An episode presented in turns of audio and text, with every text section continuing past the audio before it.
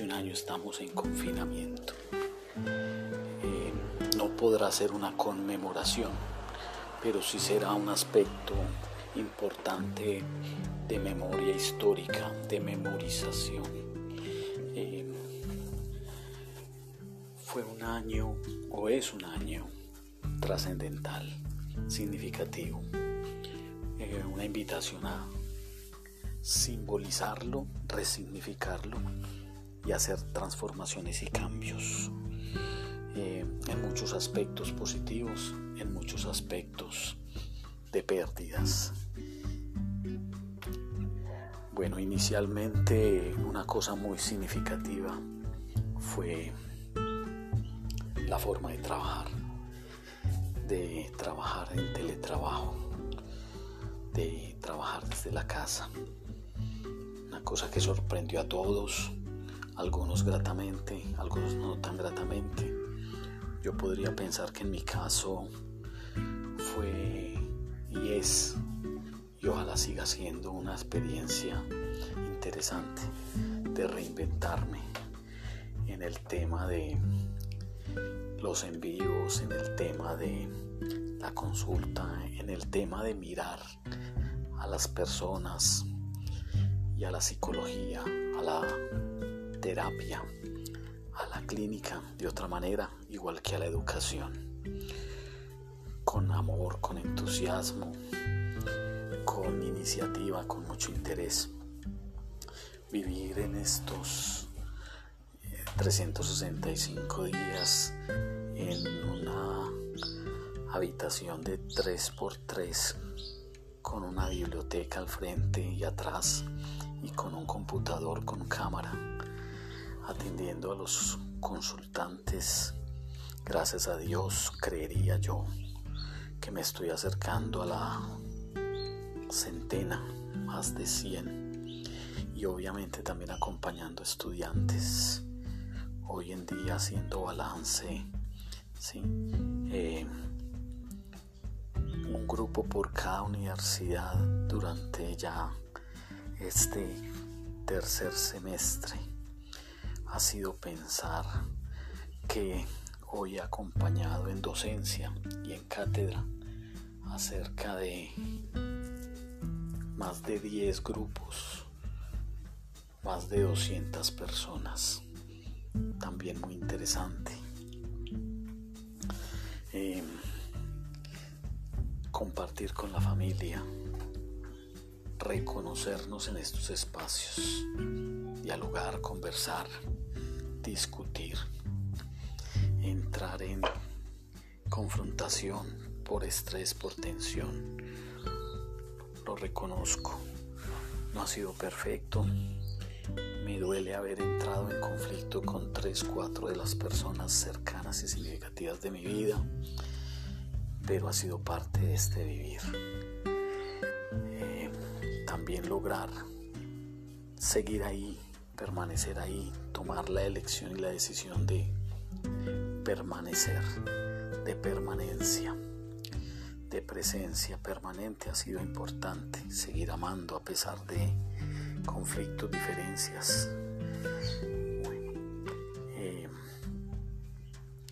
ver también los estallidos de crisis y de conflicto de muchas de las personas también de vecinos, ver y observar tanto desequilibrio que estamos teniendo, tanto conflicto interno, tanto conflicto relacional. Una cosa complejísima, ver cómo el inconsciente individual de cada persona eh, lo lleva a ciertas cosas una mamá al frente de mi casa criando una niña y una niña de 7, 8 años y un niño de tal vez dos y verla en su en su desaprendizaje. Y cómo entonces vamos creando tanto conflicto en nuestros niños desde muy pequeños. Escuchar y ver cómo también las personas con tanto trastorno de personalidad y cómo con tanta antipatía, con tanta conducta antisocial, disocial, tanto posicionismo desafiante, como los días en los que hemos llegado al límite de tener que crear las leyes para eh, todo el tema de control de alcohol y control de rumbas. Entonces, como en los días en los que hemos tenido toque de queda y también los días en los que hemos tenido que tener eh, control de el alcohol, la gente antes más se desborda. Sí, complejo. Una, una mirada a la vida en la que mucha gente juega y juega sin sentido, otros juegan con mucha seriedad. También como la vida nos ha retado a reinventarnos, a ser creativos, no solo hacer lo que sabemos hacer, sino también en cierta forma a hacer cosas diferentes, vender, vender productos, ofrecer otros servicios de asesoría, de acompañamiento. Eh, la gente necesita de comunicarse, la gente necesita de interpretarse nuevamente. Entonces ha sido interesante este aspecto. Mm, creo yo pues que una cosa muy compleja para mí ha sido después de estar en interacción todos los días con, según mis cálculos promedio, más de 200 personas, terminar en días teniendo contacto o solo virtual o con nadie o tal vez solo con las cuatro o cinco personas que comparten vida familiar pero ha sido interesante ver, escuchar al otro, ser escuchado por los otros. Y bueno, el contacto, el abrazo, el darnos una mano, el mirarnos y el decir una palabra también ha hecho falta. Con algunos se ha podido hacer con otros no. Pienso en este momento sobre todo en, en mi familia, en buena parte de, de mis primas, las Castañeda, de mis primos, de mis tías, sí. Nos debemos un abrazo, nos debemos una, un apretón de manos, con algunos, gracias a Dios, pude estar ahí acompañándolos, sobre todo en complejos procesos que se vivió de enfermedad,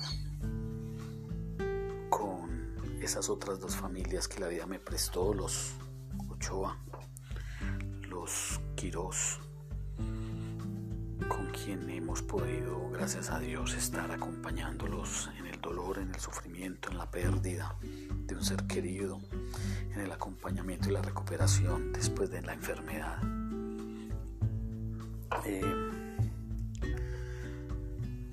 mis compañeros que estamos celebrando 30 años y que esta sea una época de celebración tan significativa también, de entender y comprender que esto de escuchar y de apalabrear las emociones ha sido una cosa importante para la vida, que hemos seguido celebrando la vida, la estabilidad de nuestras relaciones, la estabilidad de nuestras vocaciones, eh, reconfirmando que por lo menos en mí no me equivoqué hace 35 años cuando elegí después de haber estudiado un año de derecho, elegir esta profesión.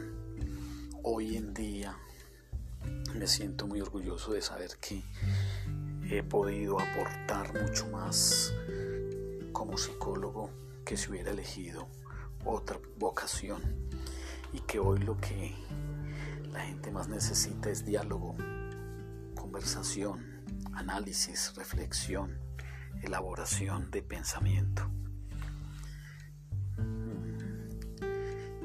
También pensar que ahora tenemos iguales retos, seguir en algo cuidándonos. Este año será de proceso para tener un nuevo camino, una nueva década. A 10 años de la jubilación, en mi caso pienso que aunque siento que he cumplido cosas muy significativas de mi profesión, vienen 10 años interesantes de recoger muchas cosechas, muchos aprendizajes. Importante también para todos invitarlos a que el amor sea un punto de referencia y que renovemos el amor por las personas día a día con la palabra, con el abrazo, con un beso, con tiempo, con espacio. La vida no solo será entonces el reto, la vida no solo es la lección, la vida es el disfrute de redescubrir nuevos juegos de rol. La vida también es este tránsito, esta transición donde con nuevos protagonismos, con nuevos coprotagonistas, inclusive siendo espectadores de nuevos procesos y encontrar hoy eh, nuevos mundos. La casa se vuelve un nuevo mundo, el trabajo y la ciudad se volverá un nuevo mundo el salir y hacer un viaje será un nuevo mundo y una nueva vida. Y sobre todo, seguir considerando y pensando que tanto el mundo como nuestra vida tendrá que ir en una dimensión paralela, entendiendo y comprendiendo el espejo y el reflejo del otro de la otra y logrando la integración de esas multiplicidades de mundos y logrando que la vida no sea una, sino que sean varias. Eh, hoy obviamente todos pensamos en nuevos horizontes de vida que nos permitan ver más allá de nuestros límites, de nuestras montañas, ver nuevos mares, ver nuevas playas, ver nuevos espacios. Mm. En mi cabeza está Putumayo, volver a Putumayo, conocer un nuevo mundo como el de Putumayo, que no solo son tierras verdes nuevas, sino que es gente con culturas diferentes formas de entender lo ancestral, lo místico, lo trascendente. Bueno, eh, eh, considere que si usted está escuchando esto es porque es importante para mí, porque es un, una persona de mi alma, de mi corazón, y quiero escuchar una retroalimentación suya sobre cómo ha vivido usted su proceso cómo ha sentido que yo he podido y puedo estar con usted en este proceso. Muchas gracias.